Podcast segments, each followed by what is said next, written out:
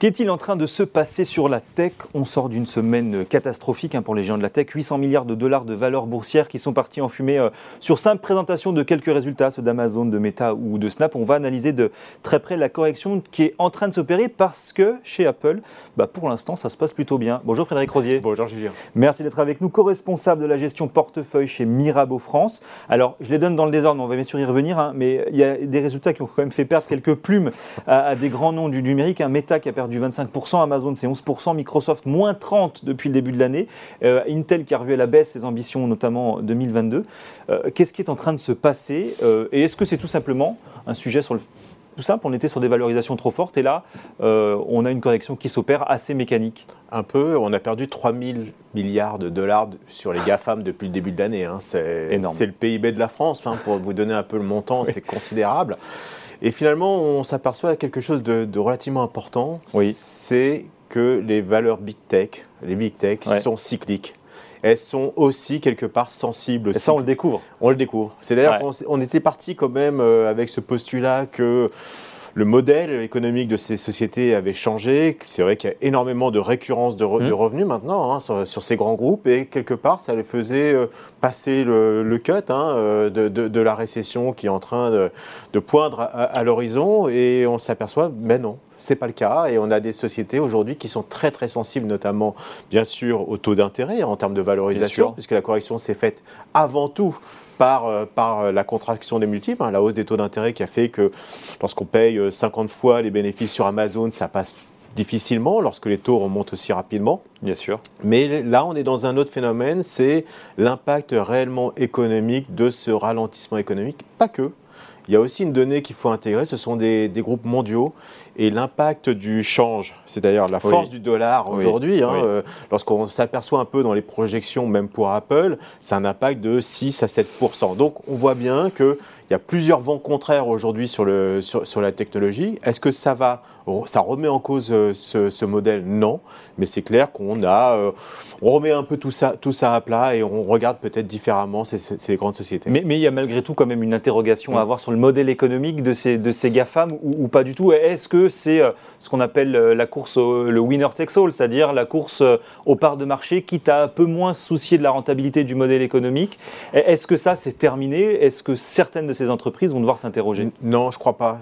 alors, oui, il y a des entreprises qui s'interrogent parce qu'il y, y a, plusieurs économies hein, finalement au sein de ces entreprises. Lorsque je regarde Amazon, il est clair que Amazon, qui a quand même énormément déçu avec une sanction assez effrayante hein, sur le titre, hein, puisqu'elle perdait quasiment 13% sur la première cotation après la publication, on s'aperçoit que oui, il y a des difficultés, notamment sur ce qu'on appelle le retail, la vente de détail. Hein. Mhm, lorsque mhm. vous avez le, consommateur qui est, qui est contraint, euh, il est évident que ça a, ça a un poids sur ce business-là.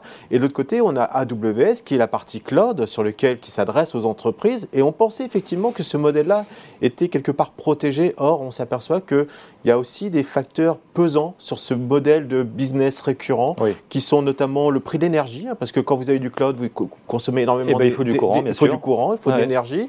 Vous avez aussi les, les budgets des entreprises qui, a, tendance à être contraints. Donc voilà, c'est deux business, des business historiques, que ce soit pour, euh, pour Microsoft, que ce soit pour, pour Amazon, et le business émergent, celui qui prend la plus grosse part de marché euh, aujourd'hui, qui est euh, AWS ou Azure pour, pour Microsoft dans, dans le cloud, qui eux sont en train effectivement d'exploser à la hausse, mais même ces chiffres-là étaient un petit peu décevants. Il n'y a que Google où on avait plutôt une satisfaction, malgré la réaction du site, sur, la partie, sur la partie cloud.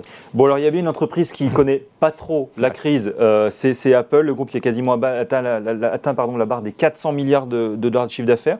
En bourse, ça se passe à peu près mieux que les autres. On peut essayer de le raconter comme ça.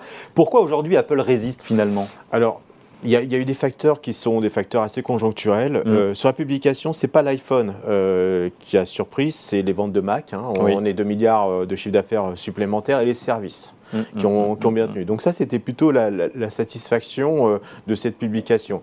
Puis après, Apple, euh, c'est une boîte à cash. Ils ont une, génération de ce qu'on appelle du free cash flow qui est absolument remarquable. C'est une société quand même qui, cette année, a racheté euh, quasiment 90 milliards de, ces, de, de retours à l'actionnaire, hein, de ce qu'on appelle du share buyback. donc on voit bien toute la puissance financière du groupe. Alors, Je vais mettre un petit bémol parce que c'est vrai que le marché s'est emballé sur ces chiffres qui finalement étaient grosso modo en, ligne. Alors sur les marges, c'est très correct. Là, on est à plus de 40% de marge. Mais, c'est vrai que c'est pas éclatant non plus. C'est pas, c'est pas éclatant. Euh, et surtout, lorsqu'on regarde un peu les prévisions euh, sur, sur les ventes notamment d'iPhone, il y a un aspect calendaire, hein, puisqu'on a une semaine supplémentaire. Et lorsqu'on retraite, un, retraite un, pardon, euh, ces, ventes de l'effet calendaire, on s'aperçoit qu'on a plus de croissance ou très peu de croissance.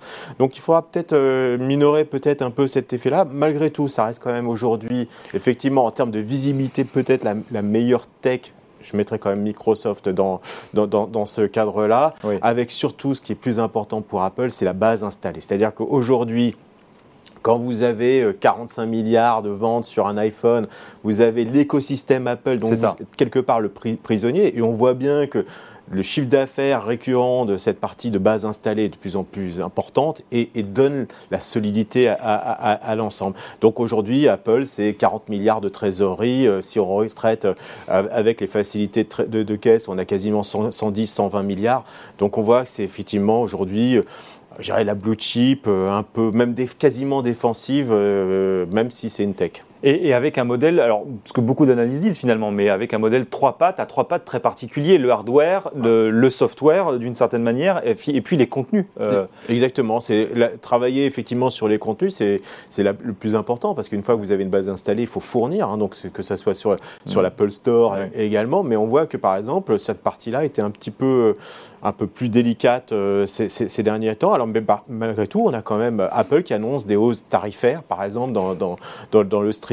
Donc, on mm, voit mm, mm. qu'il y, a ce pricing power. Attention bémol aussi, parce qu'il y avait un marché sur lequel ils ont voulu tenter une une revalorisation des tarifs, notamment sur, la, sur les iPhones, c'est le Japon. Et le Japon s'est contracté de quasiment 5%. Donc oui, il y a une capacité de pricing. Il y a une capacité de, pricing power. Il y a des pays extrêmement dynamiques, notamment en Asie. Je pense à l'Inde, à la mmh. Thaïlande, mmh. par mmh. exemple, au Vietnam, extrêmement dynamiques. Mais attention quand même, parce qu'il y a peut-être aussi une limite à vouloir à tout prix remonter les, tarifs, comme l'a fait Apple ces derniers temps. Euh, comment on se positionne justement sur ces valeurs? Qu'est-ce qu'on fait? Comment on regarde tout ça? Moi, je pense honnêtement, vu la, la, hauteur de la sanction, euh, Microsoft me, paraît aujourd'hui, euh, je ne vais pas dire donné, parce que c'est vrai qu'on est sur des multiples de 22-23 fois, mais ce n'est que 22-23 fois, mmh. euh, avec des branches en croissance. le cloud, c'est 35%, on target 35% de croissance. C'est pas si cher mmh, mmh, rapporté à la croissance. Et c'est vrai que, bon, on a un aspect qui est assez pesant sur Google, puisque très dépendant de la publicité, d'ailleurs Microsoft aussi, hein, très dépendant de la publicité. Ce qui n'est pas le cas d'Apple. Oui, tout à fait. Et donc là, on arrive sur des niveaux de valorisation 17, euh, 18 fois, euh, avec des relais de croissance. Je le répète, hein, Google, c'était la seule dans les grandes du, cloud à avoir plutôt une bonne surprise sur cette partie-là. Donc je, pense effectivement qu'il faut regarder peut-être avec un peu plus de bienveillance euh, Google. Apple me semble pour le coup...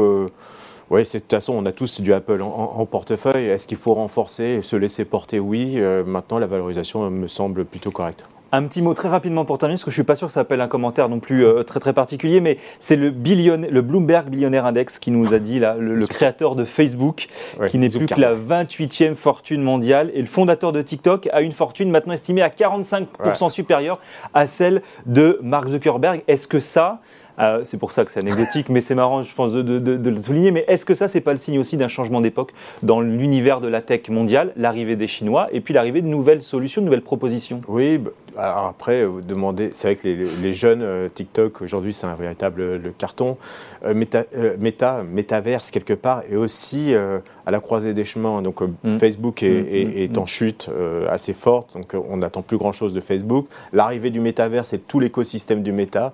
Aujourd'hui, c'est émergent. Donc on le sait, c'est une rupture pour le coup euh, qui sera profitable dans peut-être 2, 3, 4 ans, personne ne le sait réellement. Et donc voilà, euh, Zuckerberg doit se, doit se battre finalement entre son historique, son moteur historique qui, euh, qui, qui, est en forte baisse et euh, cette nouvelle technologie qui est assez prometteuse honnêtement, mais, dont l'équilibre financier aujourd'hui n'est pas totalement défini. Merci beaucoup Frédéric Rosier, co-responsable de la gestion portefeuille chez Mirabeau France dans Ecorama sur Boursorama.